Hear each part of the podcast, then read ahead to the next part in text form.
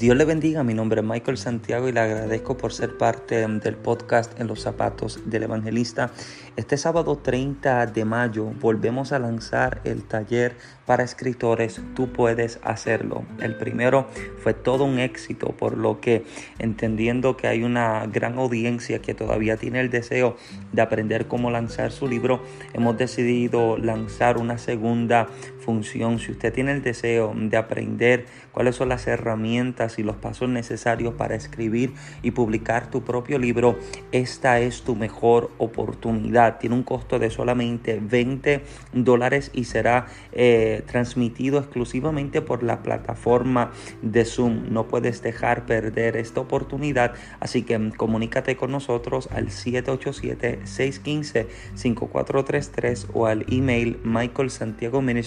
michaelsantiagoministries.com. Muchas bendiciones.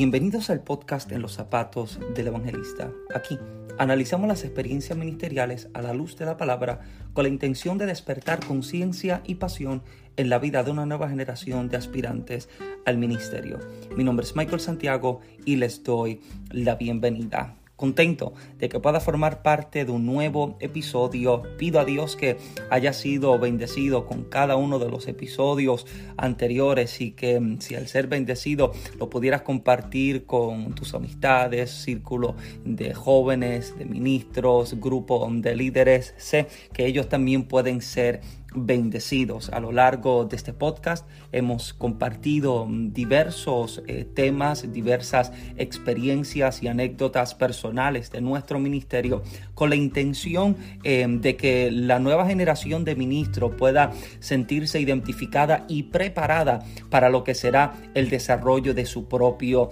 ministerio. Eh, como bien has leído en el título eh, de este episodio, eh, como que me fui de momento, eh, como has leído bien, en el título de este episodio hemos decidido hablar acerca de las transiciones. Yo sé que todos hemos atravesado diversos tipos de transiciones, pero cuando se viven dentro del ministerio y no se toman correctamente o no se actúa correctamente dentro de ellas,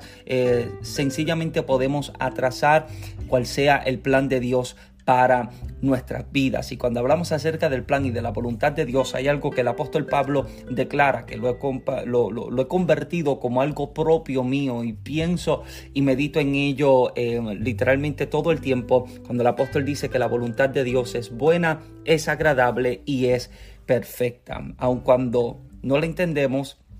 aun cuando las cosas no son como esperamos y aun cuando las cosas no salen como esperábamos. Pero Dios tiene toda la intención de llevarnos a la altura del varón perfecto, incluso a través de las transiciones. Eh, para aquellos que conocen nuestro ministerio y ahora para el beneficio de los que no, eh, pues que saben, eh, un espacio de un poco más de ya 12, 13 años predicando el Evangelio, pero hace un año y poco más, un año y medio, he estado casado con mi esposa Gene. Eh, y hemos sido bendecidos a lo largo eh, de nuestro matrimonio y de nuestro ministerio. De hecho, creo que nuestro ministerio eh, ha crecido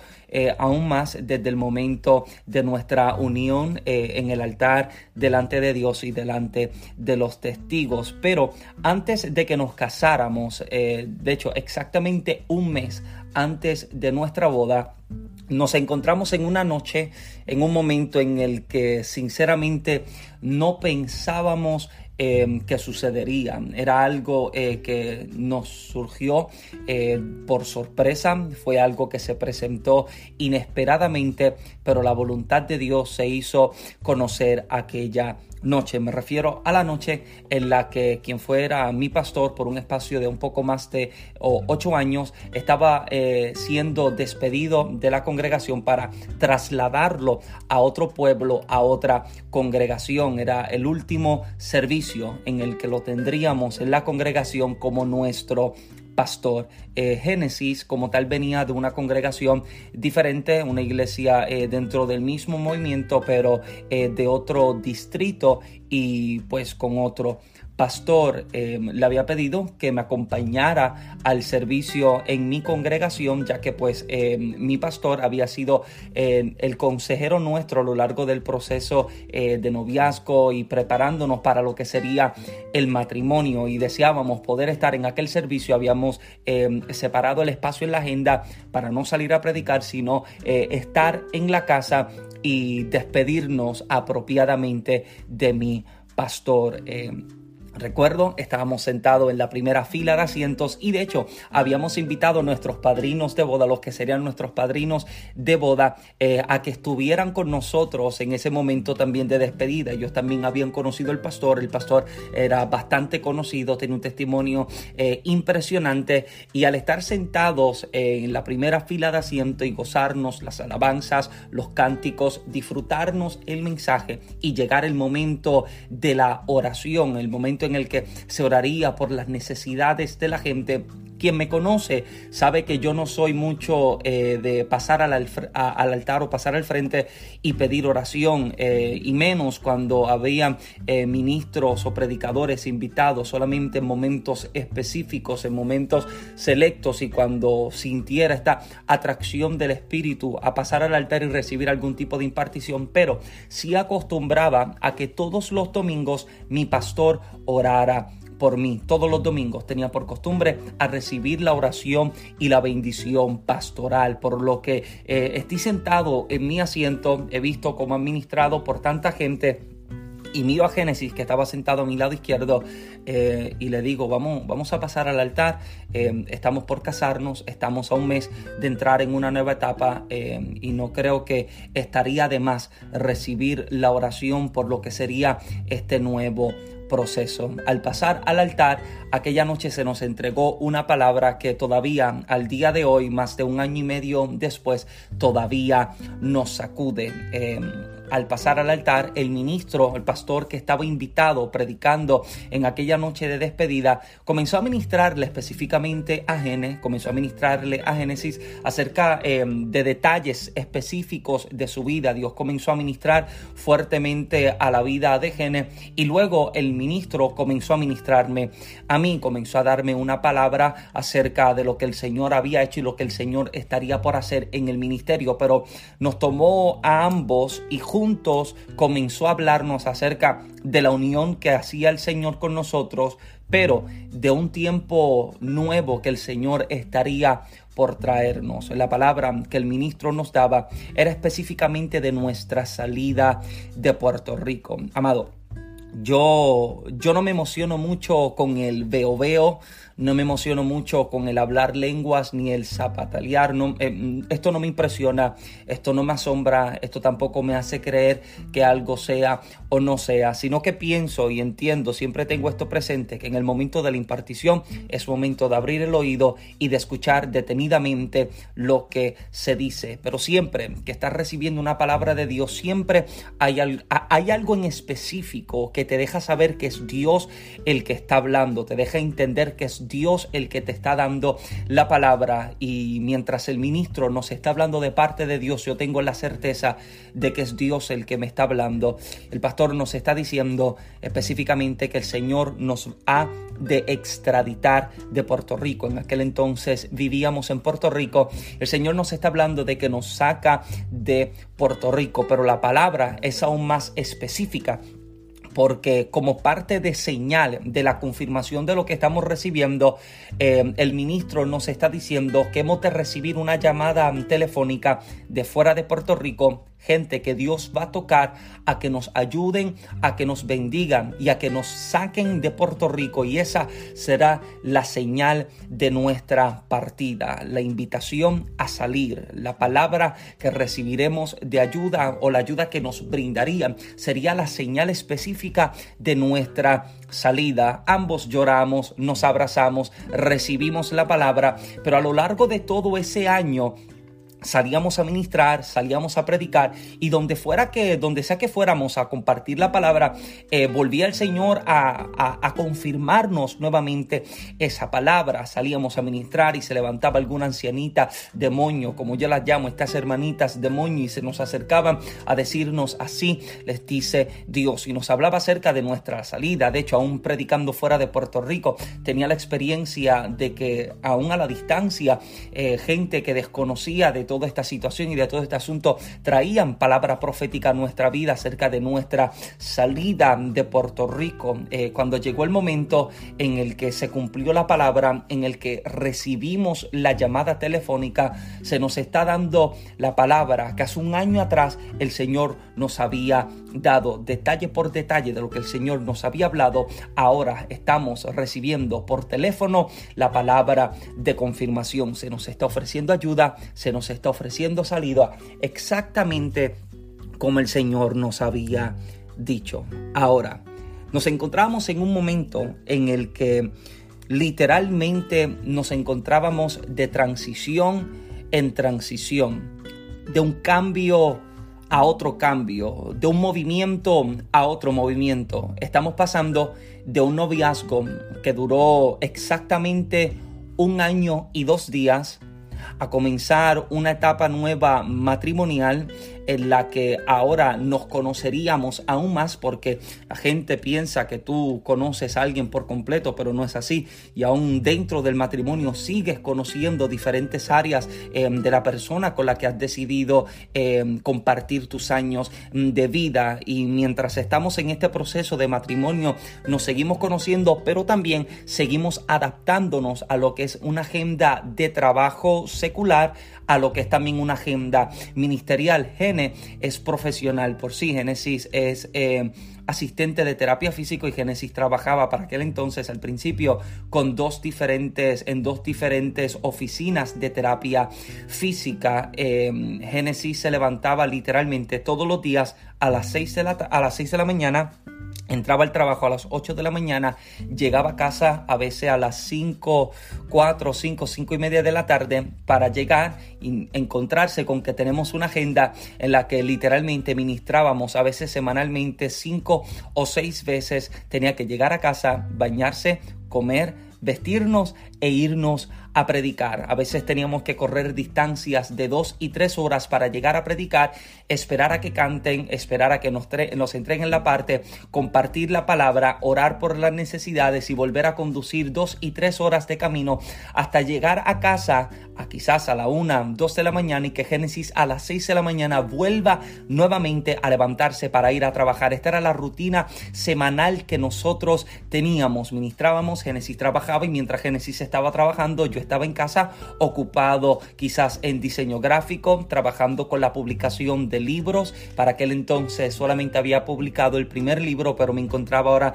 en el desarrollo del segundo libro que nos encontramos ambos bastante cargados, bastante ocupados con el ministerio, con el trabajo y con nuestro matrimonio. Aparte de que también separábamos nuestro espacio para viajar, nosotros sacar nuestro tiempo para pasear, para compartir, salir a ver una película, salir a comer, que balanceábamos lo que era el matrimonio, lo que era el ministerio y lo que era el trabajo secular, tratando de ser efectivos en todas las áreas. Y ahora encontrarnos con que luego de un año de noviazgo y encontrarnos en un año ya cumplido de matrimonio, eh, nos encontremos en nuestra partida de Puerto Rico. En julio recibimos la palabra de confirmación, en octubre cumplimos un año de casado y en diciembre salimos de Puerto Rico, específicamente el 4 de diciembre salimos de Puerto Rico. Y cuando llegamos hacia los Estados Unidos, ahora mismo estamos viviendo en el estado de Georgia, al llegar a Georgia nos encontramos con que los primeros dos meses de nuestra llegada a Puerto Rico, mientras te estoy compartiendo este episodio, ya ha pasado más de eh, medio año que estamos viviendo eh, en los Estados Unidos, pero al llegar los primeros dos meses de nuestra llegada acá fue sinceramente literalmente un proceso de desierto, fueron días en los que literalmente lloramos, fue un tiempo en el que pensábamos que nos moríamos. Y me encuentro una noche peleando con Dios porque no entiendo qué es lo que está sucediendo, no he visto nada de lo que el Señor me ha hablado y me encuentro desesperado. Y ese es el momento en el que muchísimos de nosotros nos hemos encontrado en los momentos de transiciones, cuando te das cosas de que te das cuenta de que unas cosas son movidas y removidas y el espacio a veces queda en blanco por un espacio de tiempo y le preguntamos a Dios dónde es que tú estás, qué es lo que tú estás haciendo, qué es lo que tú estás moviendo y el Señor nos está llevando en una constante transición tras transición, movimiento tras movimiento y en nuestra humanidad nos desesperamos porque no estamos viendo la salida o quizás no estamos viendo la, eh, la manifestación de una promesa que se nos hizo. Qué difícil se nos hace, ¿verdad? Que lo que Dios te diga sea una cosa, pero lo que tú estás viendo ahora es completamente lo contrario me encontraba desesperado al tal punto en que me encuentro un domingo de madrugada orando y hablando con Dios, literalmente peleándole, diciéndole, Dios, yo me largo, yo me voy, no voy a estar acá, no me voy a quedar, cuenta con otro, me cansé porque no estoy viendo nada. Si había algo que más me preocupaba, no era personalmente mi corazón, no era personalmente mi vida, sino que me preocupaba, me preocupaba el corazón de Génesis, porque la preocupación más grande que yo tenía era entrar a la, habitación y encontrar a Génesis llorando. A mí me despedazaba el corazón porque ahora Génesis vive completamente aparte, lejos de toda su familia. Nunca había vivido fuera o, fuera de Puerto Rico ni lejos de su familia y me devastaba el encontrarle en este momento y le estoy peleando a Dios y le estoy diciendo, Dios, ya yo no aguanto, yo me largo hasta que el Señor entonces comienza a ministrar al día siguiente y comienza a decirme, o sea, yo estoy en control, yo estoy en el asunto. Y las transiciones eh, entiendo que llegan con la intención de remover algunas áreas y colocar entonces otras, quitar ciertas cosas de nuestra vida para entregarnos otras cosas que sí estábamos necesitando. Dios nos llama quizás a cierta parte del ministerio, pero no te puede colocar en el ministerio o en la posición de la que te habló sin que primero haya sido entrenado para ello. Y para eso entonces entran las transiciones, para presentar cambios, presentar transformación. Y hay una cita bíblica eh, quizás escondida para muchos, pero cuando me la encontré, encontré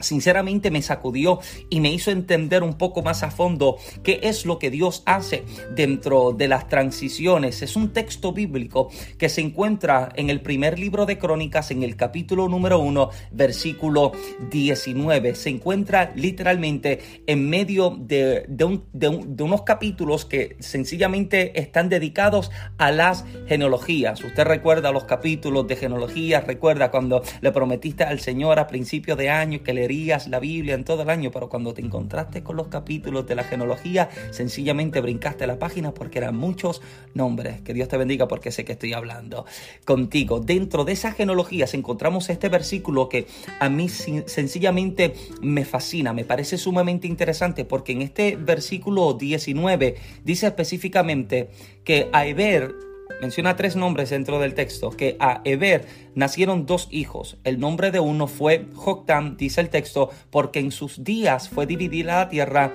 y su segundo hijo era Peleg. Hay dos nombres que son mencionados como hijos de Eber. Nace Joctam y nace también Peleg. Joctam, lo interesante es que el texto especifica que en sus días fue dividida la tierra. Habla específicamente del tiempo del primer poderoso de la tierra. Habla del tiempo de Nimrod en el que la gente ha creado una estrategia y un plan de crear una torre en la cual puedan crecer y elevarse hasta llegar al cielo. Es el objetivo del hombre poder llegar donde está Dios, crecer, llegar a las alturas olvidándose de que el objetivo que el hombre tiene en la tierra no es juntarse y quedarse, sino que precisamente la intención de Dios para el hombre es que el hombre llene la tierra, que el hombre se multiplique. El problema es que han crecido, se han multiplicado, pero se han estancado, se encuentran todos en la torre de Babel, se encuentran todos estancados, nadie se mueve, nadie hace nada. ¿Y qué es lo que tiene que hacer Dios? Dios confunde sus lenguas a tal punto en que la única forma en la que pueden trabajar o edificar o construir o trabajar en algo es juntándose con aquellos que hablan su propia lengua y de esta manera es que Dios logra dispersar a los hombres a través de la tierra para que la puedan llenar y, la, y pueda multiplicarse dentro de ella. Es un tiempo en el que Dios trae un tipo de división, es un rompimiento con la intención de que se continúe expandiendo y se continúe creciendo. Ahora, al leer el segundo nombre, Peleg, me parece aún más interesante porque cuando busca la raíz primaria del nombre hebreo de, de Peleg, precisamente significa lo harán pequeño. Observa el detalle de Dios. Dios nunca te eleva, nunca te hace crecer, nunca te permite alcanzar las alturas con la intención de que sea tu imagen la que resalte, con la intención de que sea tu nombre el que resalte, sino que sea el nombre de Cristo el que resalte, la imagen de Cristo a que resalte. Si la intención de todo lo que tú haces es que la atención de la gente se dirija hacia ti, permítame dejarte saber que estás equivocado. La intención de atraer a la gente no es a que se atraiga a mí, sino que se atraiga a la persona de Cristo. Juan el Bautista declara unas palabras poderosas en el momento en el que Cristo, en el que Jesucristo ha de ser presentado, revelado, y puede ser expuesto y puede ser bautizado. Hay una palabra que él declara, él dice, necesario que yo mengüe para que él crezca, es necesario que mi imagen pueda quedar abajo para que la imagen de Él entonces pueda ser exaltada y ser conocida. Dios trae un tipo de rompimiento en el que dispersa, pero también mientras te dispersa y te da expansión y te da crecimiento, te hace entender que debes mantenerte humilde, mantenerte entendiendo que no se trata de ti, que se trata de Cristo. Pero el tercer nombre dentro del verso que más me fascina es el Padre de Joctán y el padre de Peleg, precisamente Eber, porque cuando miras el nombre de Eber en el texto en hebreo, habla acerca de cruzar de un lado al otro, específicamente habla de cruzar de un lado del río al otro lado del río, pero cuando miras la raíz primaria del nombre que se utiliza para hablar de cambiar o de cruzar de un lado a otro, literalmente significa transición violenta. Y es en esto en lo que deseo especificar, lo que deseo presentarte en este episodio. Muchas veces Dios nos habla acerca de nuestro crecimiento, acerca de nuestra expansión, acerca del propósito o del llamado que nos ha entregado y muchas veces tenemos el concepto y la idea de que seremos levantados por el Señor de una manera pasiva, de una manera muy muy muy tranquila, de una manera en la que todas las puertas se te abren solas, en la que todo el mundo te apoya y todo el mundo aporta a lo que tú tienes y a lo que tú eres. Sin embargo, Dios nos entender que hay momentos de transiciones que no llegarán mm, de forma calmada ni de forma tranquila, sino que será a través del momento violento, del sacudimiento violento, de la transición fuerte, de acuerdo mm, a lo que se te confía y de acuerdo a lo que se te entrega. Dios te dice, mm, debo sacudirte fuertemente para que lo que está de más sea quitado y lo que hace falta, por lo tanto, sea añadido. Quita del pensamiento de que todo de pronto llegará de manera fácil, sino que debes entender que en medio de la trayectoria y del proceso de crecimiento, en el proceso en el que el nuevo ministerio se trabaja, el nuevo ministerio mm, se puede concretar y establecer, mientras voy de camino hacia lo que se me habló, voy a ser sacudido, voy a ser estremecido, pero no con la intención de detenerme ni de hacer una pausa en mi vida, sino de quitar aquello que necesita ser quitado, porque como he dicho en ocasiones anteriores, Dios nunca puede enviarte a tus asignaciones futuras de forma incompleta. Si te encuentras incompleto, no puedes esperar ser posicionado ni colocado en la altura o en la posición a la que se te está mm, llamando. Por eso es que Dios trae los, procesos de transición para que unas áreas sean trabajadas, unas áreas sean moldeadas y otras puedan ser estructuradas correctamente. Le soy sincero, amado, yo agradezco a Dios, yo agradezco a Dios por cada una de las transiciones. Eh,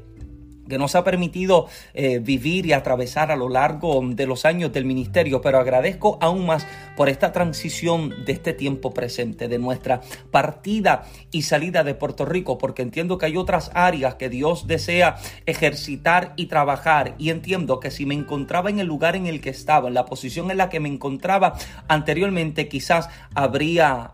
atrasado o aguantado un poco lo que Dios deseaba entonces eh, presentar para eso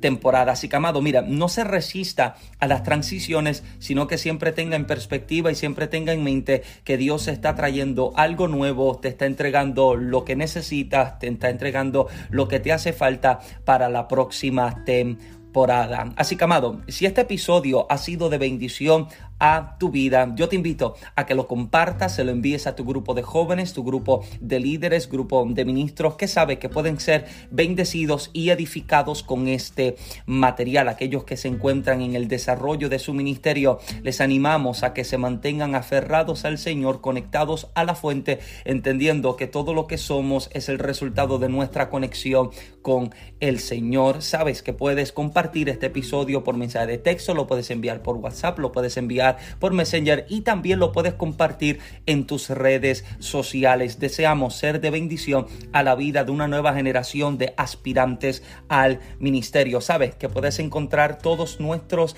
episodios, todos puedes encontrar todo nuestro episodio del podcast en los zapatos del evangelista en las plataformas de Anchor, Spotify, Radio Republic, Google Podcast, Breaker, Pocket Cast y también pronto estarán en otras plataformas más. Eh, deseamos poder seguir expandiendo eh, y hacer avanzar lo que se nos ha confiado y se nos ha entregado. Puedes también encontrarnos en las plataformas de las redes sociales de Facebook e Instagram como Michael Santiago. Puedes encontrarnos en ambas redes sociales y también puedes encontrar el, en YouTube eh, el blog mío y el de mi esposa Michael en Genesis Blogs con un material